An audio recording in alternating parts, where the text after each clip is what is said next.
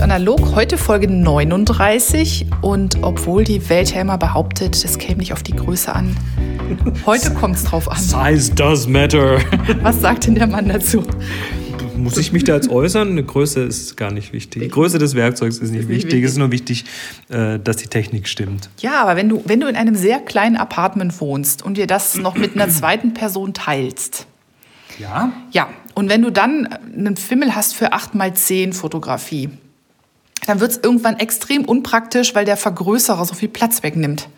Und die Kamera auch. Und, und das große Stativ dazu. Und der dicke Balken. Ja, und vor allem der Vergrößerer, weil 8x10, überleg dir das mal, das ist ja keine Größe. Das musst du ja immer noch mal hochvergrößern, damit es richtig Spaß macht. Wieso 8x10 kann man schon als Kontaktabzug verwenden? Ja, das hat der Darrens, wie heißt das, Samuelson hat es anders gesehen. Er hat sich gedacht, verdammt, ich habe so wenig Platz in meiner Bude. Und jetzt stehe ich hier und vergrößere ständig meine 8x10, weil der gute Darren war ein 8x oder ist ein passionierter 8x10-Fotograf. Und weißt du, was er dann gemacht hat? Nö, hat du sagst mir jetzt. Hat sich eine größere Kamera gebaut. Das ist, das ist quasi die, die richtige Methode, um einem Platzmangel vorzubeugen. Man macht sich einfach größere Werkzeuge. Genau, kontraintuitiv, aber er hat sich gedacht, ich baue mir eine Kamera, die so groß ist, ah, dass ich ähm, mit dem Bild, mit dem Negativformat, was hinten rauskommt, nicht mehr vergrößern muss, sondern einfach einen Kontaktprint mache. Und dann ist es tatsächlich sinnvoll, wenn man noch größer als 8x10 ist, dann äh, legt man das Negativ einfach auf den Film, oben eine Glasscheibe drüber, belichtet das. das. Auf dem Papier meinst du? Mhm. Äh, auf dem Papier eine Glasscheibe drüber, dann belichtet man das, äh, zur Not auch mit einer Deckenlampe oder so. Das, das dann, also solange die gleichmäßig ausleuchtet. Ähm, und dann hat man sein Bild in der Größe des Negativs. Genau, und äh, dann, das war also der Gedanke, so verrückt der klingt, dann hat der gute Mann sich dran gemacht und gesagt, okay, kaufen kann man die eigentlich nicht wirklich, das, was mir hier vorschwebt. Dann muss ich das Ding wohl selber bauen.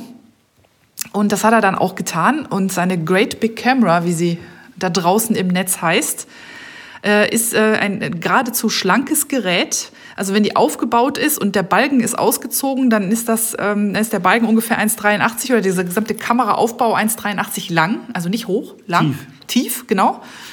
Und das, ähm, das geht ja noch. Das ist ja, ist ja voll handlich. Also er transportiert die immer auf so einem kleinen Wägelchen hinter sich her. Der klappt das zusammen und hat dann so eine Art Bollerwagen, wo die hinten drauf geschnallt ist. Und das Bildformat sind 36 mal 14 Zoll. Ich habe das mal umgerechnet. Das kommt auf 91,5 mal 35,6 Zentimeter. Ja, das kannst du direkt so abziehen auf dem Kontaktabzug. Da hast du ordentliche Bildgröße. Das ist, ich frage mich, das ärgerlicherweise ist, er hatte einen Blog dazu mal. Du erinnerst dich, darrensgreatbigcamera.com ist im Moment nicht erreichbar. Ich weiß nicht, ob es abgeschaltet ist. Aha. Und äh, da hat er auch beschrieben, was für ein Objektiv er benutzt, um dieses riesige also, Format auszuleuchten. Das habe ich leider jetzt nicht mehr gefunden. Das ist jetzt also so circa 90 mal 35. Das ist ja schon ein Breitbildformat und da brauchst du einen Bildkreis, der ordentlich ist. Also da reicht nicht nur die richtige Brennweite zu haben, sondern das Objektiv muss auch einen entsprechenden großen Bildkreis ausleuchten mhm. können. Und Auflösung muss es haben. Also ich vermute mal, dass er irgendein Sterngucker-Objektiv oder sonst irgendwas Wobei, organisiert hat. Hatte er da nicht mit Röntgen? Der hat Röntgenfilm der genommen. Röntgenfilm und Röntgenfilm hat jetzt nicht ganz so viel Auflösung wie ein entsprechender anderer Film. Aber ist auch nicht schlecht aufgelöst. Also Röntgenfilm ist ja typischerweise orthochromatisch oder nur blausensitiv. Aber schon nicht so also schon relativ hochauflösend. Jetzt musst du ja auch denken, dass das ja auch eine gewisse Größe hat. Also ich meine, selbst wenn der Film auf Medium-Formatgröße ähm, nicht besonders viel Auflösung schafft, wenn du dir jetzt mal überlegst, wie groß das insgesamt ist, dann muss das Objektiv schon ein bisschen was können. Und wenn ich das hier richtig sehe, dann hat er so, so Filme genommen, die man normalerweise so für Pferdethorax-Aufnahmen verwendet. Genau, alles, also tiermedizinischer Bedarf ist hier das Stichwort. Also wer mal so ein Pferd oder eine Kuh geröntgt hat, der hat dann auch Film in der richtigen Größe. Und er fand das eigentlich gar nicht dumm. Also er hat eine ganze Zeit lang ganz viel damit gemacht, weil der Röntgenfilm im Vergleich zu seinen 8x10-Sheets auch spottbillig war. Ja, das ist ja eher so für so eine, so eine, so eine industrialisierte Anwendung und nicht für eine Kunstanwendung. Genau. Und das genau. merkst du auch im Preis. Ja. Also er hat in irgendeinem der Filme gesagt, ähm, für 10 Blatt des Films, den er bei 8x10-Fotografie benutzt hat, also wird er wahrscheinlich irgendwie auch so ein Ilford oder ein Kodak genommen haben, kann er 125 Blätter Röntgenfilm bekommen.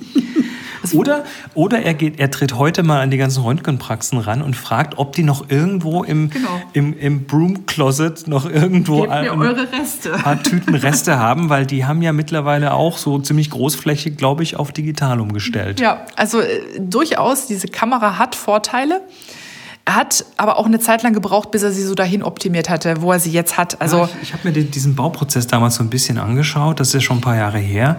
Und da hatte er zum Beispiel auch ziemlich Probleme mit den Kassetten, weil du hast, also für die Größe 91 mal, mal 35, da musst du ja eine Filmkassette bauen, die mhm. gibt es nicht im Handel.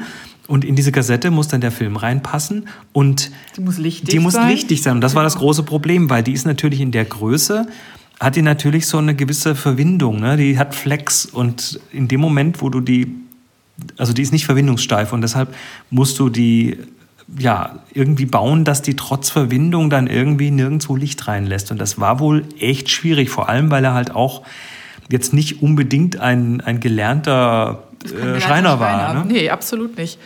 Also das ist, äh, ich meine, so eine, so eine Mattscheibe, die lässt ja noch beim Glaser einfach ätzen, das funktioniert noch. Ähm, du hast schon gesagt, die Filmkassette ist interessant, das richtige Objektiv zu finden, dürfte eine Herausforderung gewesen sein. Und äh, ich habe ihm mal beim Aufbauen zugeguckt, das gibt so ein Video, das habe ich auch verlinkt.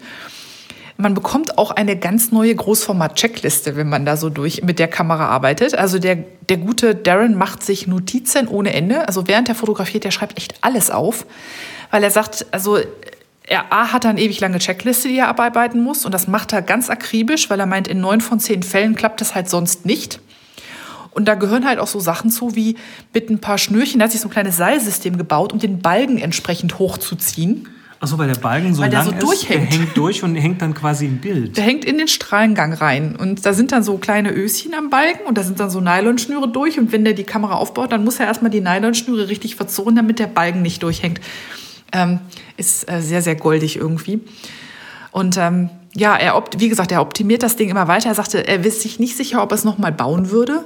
Er meinte, seine Wohnung verträgt das möglicherweise nicht nochmal und sein Wohnungs-, also sein Mitbewohner schon gar nicht. Also das war, war wohl äh, für alle Stress, äh, weil er so lange quasi die, der wohnt ja, glaube ich, in der Nähe von San Francisco. Und San Francisco hat ja horrende Immobilienpreise. Dementsprechend ist dann das Roomsharing oder das Flatsharing quasi notwendig? Es ne? ist ganz normal dort. Und äh, selbst dann kostet es noch ein Schweinegeld. Und ähm, dann will man sich erstmal, wenn man einen guten Mitbewohner gefunden hat, will man sich den nicht vergrellen. Und man sucht sich halt auch nicht eben wegen so einem Projekt mal eine größere Wohnung. Aber ja, die, die Bilder sind super. Ich finde die ganz toll. Wenn man äh, ein bisschen mal surft, dann stellt man fest, dass er die wohl aber auch, also es gibt von einigen, gibt es Vorher-Nachher-Versionen, der hat die wohl auch nachbearbeitet digital zum Teil weil äh, aufgrund der Größe er doch äh, mit den ein oder anderen Problemen auch zu kämpfen hat. Also sei es beim Entwickeln, dass die teilweise nicht ganz ganz eben durchentwickelt werden. Ja, also hat viel mit so Entwicklerabläufen zu tun, so Bromitabläufen. Und dann sind die Bilder schon mal, äh, ne? also äh, man sieht so ein bisschen Spuren durch, die hat er dann teilweise digital ähm, wegretuschiert oder mal die, die Ecken sind nicht vollständig ausgeleuchtet und venetieren und solche Dinge. das ist kein Wunder bei dem Format. Genau. Das ist wahrscheinlich, ich vermute auch, das Objektiv wird gerade so in die Ecken kommen, ich ne? würde wenn überhaupt. Auch denken, ja. Ähm, ja, da, aber das mit den großen Formaten sieht man übrigens auch ähm, ganz gut bei ein paar Videos äh, im Studio von Clyde Butcher, der jetzt da nicht so große Negative gemacht hat, aber dann entsprechend große Positive, noch viel größere. Und was der für einen Aufwand treibt, um diese Bilder, die die Papierbilder dann zu entwickeln. Der wickelt die um Schwimmnudeln. Genau, so Poolnoodles und so weiter. Da kommt also Zeug zum Einsatz, das muss man sich erstmal überlegen. Ähm, also deshalb denke ich mir, so, ein, so negativ mit 90 mal 35 zu entwickeln, das ist schon eine Challenge. Absolut. Ich meine, gut, gut dass, das, ähm, das dass das rotblinder Film ist, dann kann man den in der Schale entwickeln auf Sicht. Äh, äh Schale in Anführungszeichen. Ja, du brauchst einen Trog dafür. genau.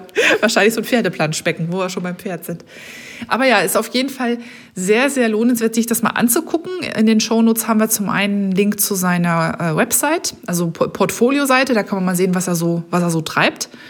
Unten ähm, ein, Video. Video. ein Video über ihn, relativ kurze Dokumentation. Ich glaube, die ist drei, dreieinhalb Minuten lang oder so.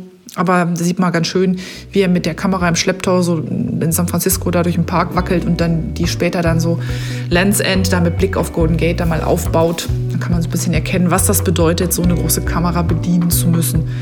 Ähm, da lernt man viel über Fotografie, wenn Absolut. man sowas macht. Das ist ein sehr beeindruckendes DIY-Projekt. Auf jeden Fall anguckenswert, wer es noch nicht kennt äh, losziehen, gucken. Und vielleicht inspiriert es euch ja selber auch mal irgendwas. Muss ja nicht gleich so groß sein. eine Streichholzschachtelkamera tut es auch. das geht auch. Gut, in diesem Sinne entlassen wir euch für heute. Wir sind dann demnächst wieder da mit einem neuen Thema. Bis dann, macht's gut. Tschüss. Tschüss, ihr Lieben. Absolut Analog ist eine Viewfinder Villa Produktion mit Monika André und Chris Marquardt. Weitere Informationen auf absolutanalog.de.